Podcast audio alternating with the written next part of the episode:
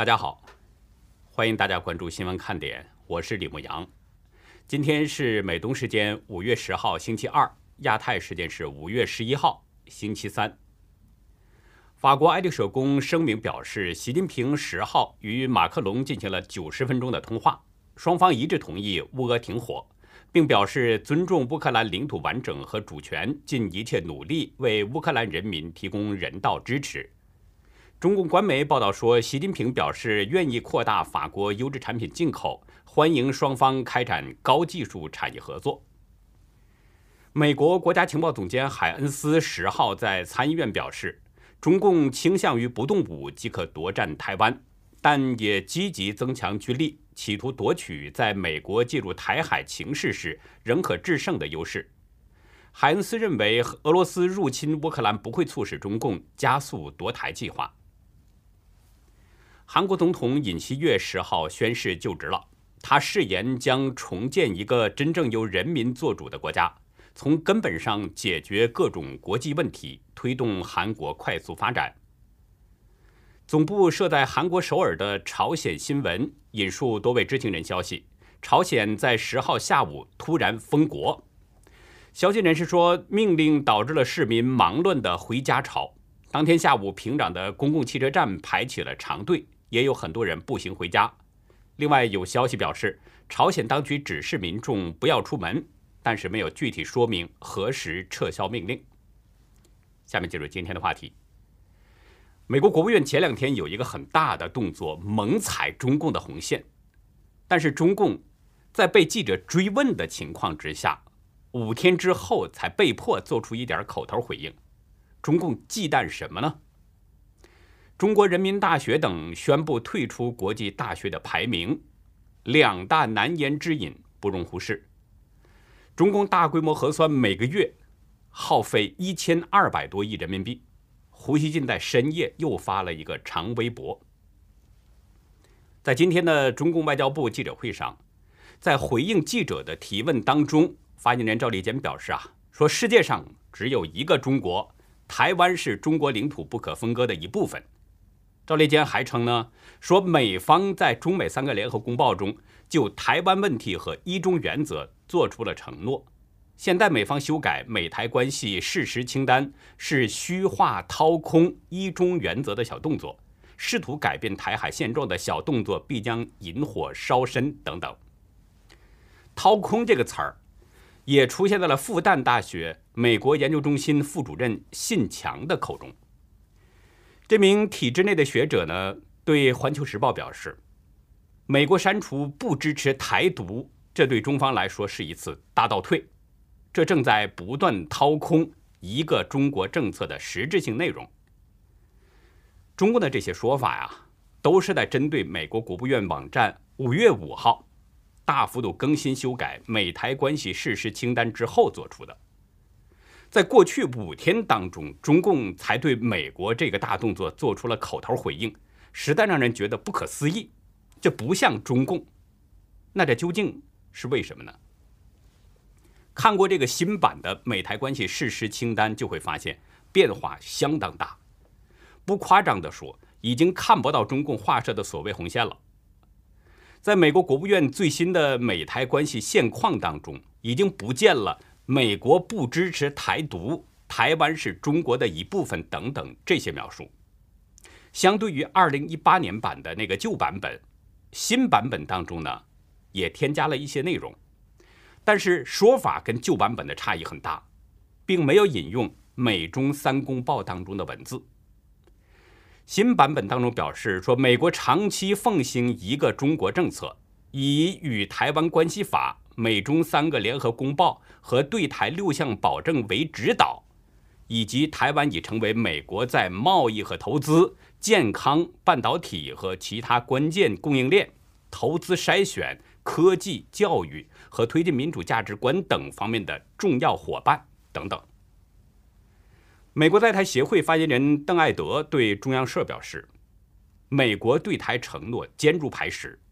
将继续支持和平解决两岸问题，这符合台湾人民的愿望和最大利益。对比这新旧两个版本，美台关系事实清单，就可以发现，美国在处理两岸关系问题上，已经有了很大的改变了，已经从战略模糊开始进入到了战略清晰。虽然仅仅是文字上的改动，但实质上这已经是代表着美国对台湾的立场和态度明确了。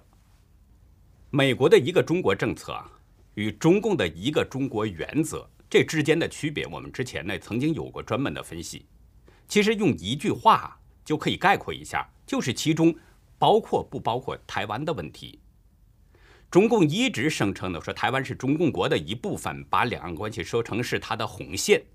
目的就是呢不让外界干涉他对台湾的侵略。但是中华民国已经存在一百多年了。而中共统治中国，它只有几十年，所以中共说台湾是中国的一部分，这等于是儿子对老子说：“你的一切都是属于我的。”但美国的这个一个中国政策里面，它是不包括台湾的。美国政府认为，一个中国指的就是中共统治的中国大陆，而台湾是独立的经济体，不属于中共国。北京与台北彼此二者之间没有关系。互不依附是这么一种表述，只不过呢，美国往届政府啊，采用的都是战略模糊的策略，对一个中国政策的描述并不清晰，而这一点呢，就似乎是被中共给钻了空子了。他一直声称说台湾属于中共国，并且还声称这是中共的红线、底线等等。实际上，中共也知道美国一个中国政策的这个真正含义。这也是中共为什么几十年来他一直空喊而不敢对台湾真正动武的原因。中共就是担心，如果武力攻打台湾，美国就会武力干涉。换句话说，美中对于两岸关系的描述是彼此心照不宣，谁都没有捅破这层薄薄的窗户纸，双方各说各的，但是都不改变现状，几十年来一直都是如此。但是，美国国务院的这个新版本美台关系事实清单，已经让我们清晰地看到了美国政府的立场。其中删除了不支持台独和台湾是中国的一部分这样的描述。美国删除这些这么重要的描述，其实我们可以换一个角度来解读，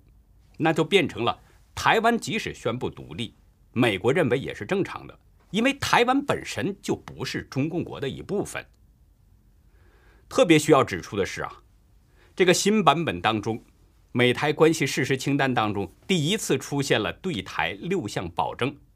这个又是很不寻常。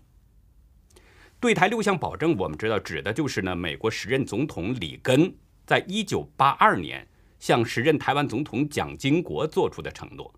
其中包括美国未同意设定终止对台军售日期，未同意。就对台军售议题向中共国征询意见，不会在台北与北京之间担任斡旋角色，未同意修订台湾关系法，未改变关于台湾主权的立场，不会对台施压，要求台湾与中共国谈判，这么六项保证。二零二零年八月啊，美国亚太事务助理国务卿史蒂威，他在演讲当中呢，第一次披露了这个六项保证。当时已经引起了各方的高度关注，认为美国是在转向战略清晰。不过，当时也仅仅就是出现在美国官员的演讲当中，并没有落实在美国政府的文件上。而现在，美国政府已经把这个六项保证写进了美台关系事实清单，这意味着什么呢？意味着这已经是美国政府的正式公开的立场了。等于是说，如果中共武力侵略台湾，美国将会毫不犹豫地武力协防台湾，这是对中共一次最强的警告。另外呢，这也意味着台湾会在美国的协助之下，越来越多地走向国际社会，整个国际格局都将发生一个质的变化。那在这种情况下，中共当然不敢轻举妄动。因为如果对台湾有什么动作的话，引起的连带反应就是整个国际社会。俄罗斯的前车之鉴就在眼前，北京不得不慎重对待，他怕招来国际社会的围攻。那样的话，那中共政权可就不保了。这就是为什么美国在五天前的大动作，中共现在才做出反应的原因，而且还是在记者提问的情况下才做出的回应。那如果没有记者提问，没有人提起这件事儿，中共会不会还继续装聋作哑呢？再来说一个事儿，央广网啊，昨天报道，从多个权威信源和知情人处得到证实，中国人民大学退出国际大学的排名。多位知情人都表示说，对这一点，校领导层已经形成了共识，并做出了决定。此外呢，除了中国人民大学网络传闻。说南京大学和兰州大学等啊，也是陆续的宣布退出或者是不参加国际大学排名。未来会不会还有其他的中国的大学跟进？这个我们不得而知。但是这种做法说不定就会成为一种新的政治正确。我们打开中国人民大学的网站，会看到两周前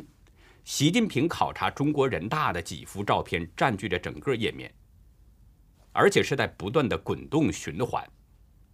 央视呢当时报道说，习近平当时强调，建设中国特色世界一流大学不能跟在别人后面一样画葫芦，简单以国外大学作为标准和模式，而是要扎根中国大地，走出一条建设中国特色世界一流大学的路。正是在习近平考察之后，中国人大做出了这样的决定。所以这就不能不让人产生一个联想：中国人大退出国际大学排名，很可能与习近平的这次考察有着什么关系？一位中国人大校领导啊，他的说法基本上就就证实了外界的这种判断，就是退出国际大学排名与习近平是有关的。这位校领导呢，昨天这么表示，说中国的知识体系已发展了数千年，是世界上最悠久、最丰富。最深厚的知识体系，还声称呢说退出国际大学排名反映了中国大学、中国教育、中国文化的自主性和勇气。中国的知识体系已经发展了数千年，这一点其实是毋庸置疑的。中国有着这个世界上最悠久、最丰富也是最深厚的知识体系，但是说退出国际大学排名就可以反映中国的大学教育。和文化的自主性和勇气，这个就未免有点过于牵强。我并不是说啊，必须要参加国际大学的排名。这个世界上也不是所有的大学都参加国际排名，而且参加国际排名的大学，也不是说排名靠前就有多好。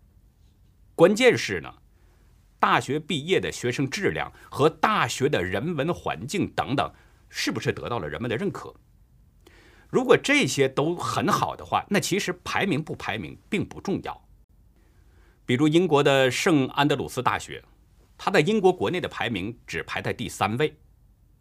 这所大学在世界的排名也不好，可是这所大学的教学质量没得说，一直都是英国王室的首选。过去几十年当中，这些排名啊，并没有影响到当地人对这个学校的印象，而且这所大学也没有说。要退出或者是不参加国际排名。再比如加拿大的西安大略大学和女王大学，早在多年以前，他们就不参加世界排名了。如果参加排名的话，估计可能也就排在二百个左右。但是加拿大国内没有任何人对这两所大学的毕业的学生质量提出过质疑等等。像这样的例子还有很多。像美国啊、法国啊等等这些国家都有这样的大学。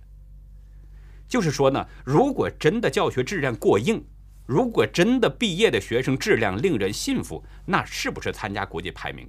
不重要？那么中国人民大学、南京大学和兰州大学等等，也是这样的情况吗？相比较而言呢，中国人民大学的这个名气要比南京大学和兰州大学的名气大一些。所以，我们呢就拿中国人民大学作为例子来做一点分析。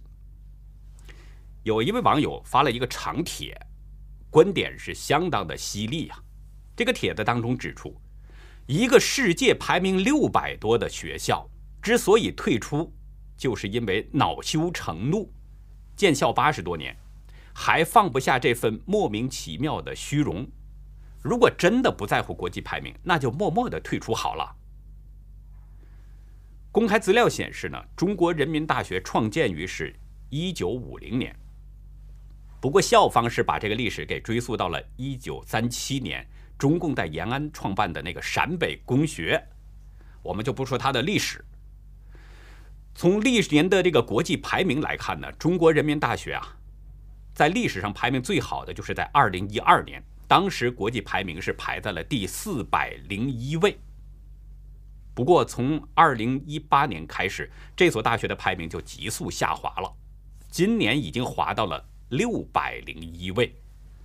照这个趋势，中国人大的这个排名很可能还会继续下滑。这个悲惨的状况，很可能会让校领导，包括中共的领导人觉得颜面无光。堂堂中国排名第三的名牌大学，在国际上排到了六百多位，这就足以让外界看到中国大学实际的这个糟糕状况，以点带面，管中窥豹。那既然这样，干脆不排名了，不玩了，我们关起门来自己玩。就是说呢，这种啊越来越靠后的这种排名，以及越来越下滑的状况，可能就是中共人大。就是说呀，这种越来越靠后的排名，还有它越来越下滑的状况，可能是中国人大退出排名的第一个原因。那位网友就质问：如果国际排名在前五十名，如果留学生的比例达到百分之九十，还会退吗？那我们要说的第二个原因，就是网友刚刚提到的这个留学生的问题，这是一个非常重要的因素。因为留学生啊，这是衡量一所大学的好坏、被人们是不是认可的一个重要的衡量因素。只有那些高度国际化的大学，它才更容易产出推动社会进步的科研。全世界的人才如果都愿意来的话，那就能证明自己的实力。比如英国的伦敦大学学院、伦敦的政治经济学院和伦敦帝国理工学院，这三所大学都是世界的顶尖大学。三所学校每年的国际生的比例都是超过百分之五十五，但是这些学校从来没有出现过留学生骚扰当地女生的情况，学校也不会为留学生找女学生伴儿，更不会对留学生免费，他们只会对留学生的收费更高。还有欧美顶尖大学，留学生被录取之前，他都要求得有过硬的英文水平。或者当地语言的水平，很多中国留学生都知道，你想要出国留学，你得先考托福和雅思，你过了关才有希望进入到美国学校去学习。而且世界顶尖大学也不会免费花钱请那些低水平留学生，来增加学校校内的留学生比例。可是中国大学是什么情况呢？大陆知名学者朱妙宽二零二零年就撰文指出，中国各个高校都为了国际化指标，不断招收大量留学生，甚至包括清华、北大等这些名校在内，不断向外国留学生降低门槛这种自降门槛的行为，直接导致了留学生的道德品质、健康素质和学业水平的低下。而且很不幸的一个事实是，中国的大学他越这么做。那些好的留学生就越不来，你给他钱都不来。只有那些穷的叮当响的非洲兄弟，为了混个文凭，同时可以在中国享受大爷的待遇，才去中国上学。朱妙宽指出，这种情况下，中国的一流大学也只能招到其他国家二三流的学生，绝大多数都是来自非洲的那些穷小国家。给这些非洲等国家的学生免费留学的待遇，而外国留学生在中国享有各种超国民的待遇。山东大学学办事件就是典型一例。这种货色的留学生不仅不会给学校的国际排名加分，反而会加剧减分。这就叫花钱打自己的脸。用这些要是欺骗看不到国际消息的中国百姓呢？或许还能蒙一阵儿，但是国际社会都知道你的底细，谁会买你的账呢？我不确定中国人大是不是也存在这样的情况，但是其他中国大学的状况，连清华、北大数一数二的两所大学都受到了影响，排名第三的中国人民大学会独善其身吗？这两大因素恶性循环，很可能就直接造成了中国人大退出国际大学排名。但是这些原因只能意会不能言传，如果说出来只会被人耻笑，所以呢，必须得找一个借口退出来，而且这个借口必须是冠冕堂皇，说啊，这可以反映中国大学的教育、文化等等的自主性和勇气。那位网友很犀利地指出，中国人大在国内的声誉完全可以弥补这份虚荣，却非要公开拿喇叭表现出自己的不满，又是何必呢？说的不礼貌和不负责任一点，玩不起，要面子，伪君子。最后呢，我们还是要来关注上海的疫情。今天下午一点开始，上海停止了最后两条运行的地铁线路。至此呢，整个上海的轨道交通全网都停止了运营了，整个上海变成了一个巨大的监狱。全网停止运营啊，这个是上海建成地铁以来绝无仅有的事儿。此前，当局呢每天通报病例超过一万的时候，上海也没有完全关停地铁，而现在，包括昨天的病例通报数字都只有几千例。昨天通报了三千零一十四例的时候，上海却关停了全网地铁。这种诡异程度，就跟一人阳性整栋隔离是一样，让人觉得那么的不可思议，让人觉得那么的邪恶。上海疾控中心副主任孙晓东今天呢回应了外界啊一直质疑的一人阳性整栋转移。不过孙晓东的这个回应完全是答非所问。他避开了为什么一人阳性整栋转移，而是解释了什么是密接，什么是次密接。孙晓东表示呢，说密接和次密接的判定是流行病学调查专业人员根据相关要求做出的。密接呢是指疑似病例和确诊病例症状出现前四天开始，或者无症状感染者标本采样的前四天开始，预期有近距离接触，但。未采取有效防护的人员，或者是暴露于可能被污染环境的人员等等。次密接指的是与上述密接共同居住、工作和学习等接触频繁的人员。孙晓东声称，这只是判定原则，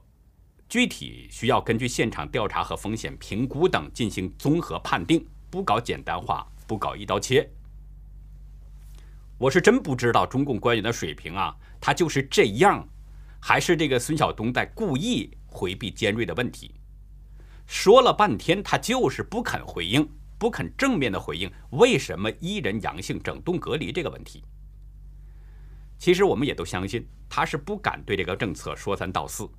因为这是从上面压下来的命令。用中共文革时期的一句话来说，就中共现在的做法就是宁可错杀一千，也绝不放走一个。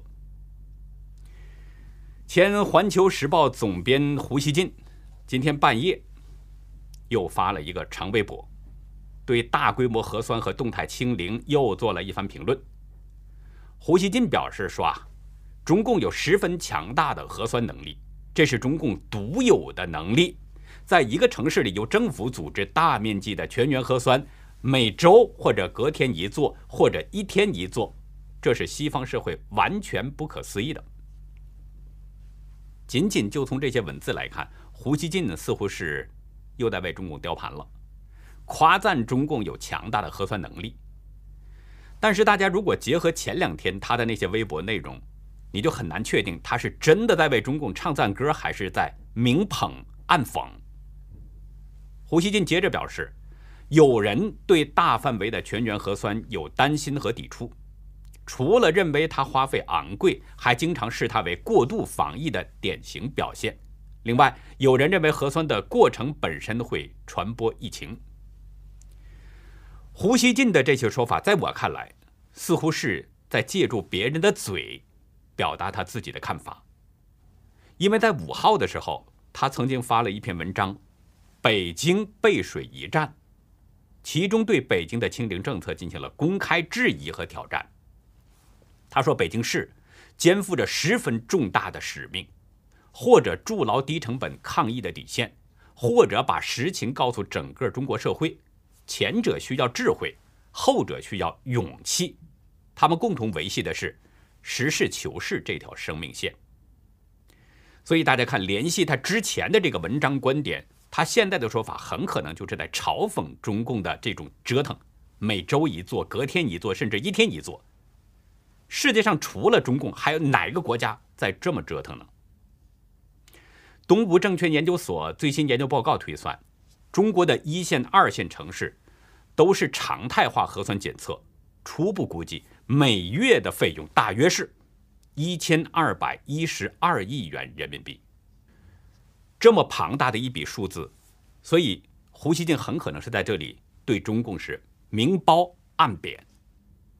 当然，也不能排除胡锡进呢又找到了一个新的角度，为中共又雕了一把。我曾经说过他这个人呢，他这种人不管是谁在台上都会照雕不误。他需要怎么雕的时候就会怎么雕，需要什么时候雕的时候他就什么时候雕。所以呢，胡锡进这个人，我们要多方面来看。最后，我们再重复一下最近发起的爆料行动。上海和北京等多个地方都有严重的疫情，大家都知道了。特别是上海在封城之下，各种乱象频繁不断的发生。但是呢，中共是在强力压制人们的发声，中共媒体更是视而不见。所以呢，我们是希望大家有知情的朋友可以向我们爆料，我们来为大家发声，来曝光真相。当然，也不仅仅就是局限在疫情方面，其他的方面也一样。有真实的消息呢，您都可以提供给我们，由我们来揭露中共，来曝光中共的恶行。有视频、有图片都是非常好的，然后呢，再配上简单的文字介绍。包括这个事件的发生的时间、地点和起因、经过、结果，这样是便于我们查证。如果是网络文章或者是网络消息呢，那么您就多做一步，可以给这个文章呢做一个截图，然后呢再把这个文章的链接一并发给我们，这样呢可以防止中共删帖以后我们没有办法查证。我们的爆料邮箱是 xwkd 二零一七 @gmail.com。无论您现在有没有爆料内容，我都觉得您应该记下我们的这个爆料邮箱，这样可以作为以备不时之需。有需要的时候，您就可以信手拈来。xwk。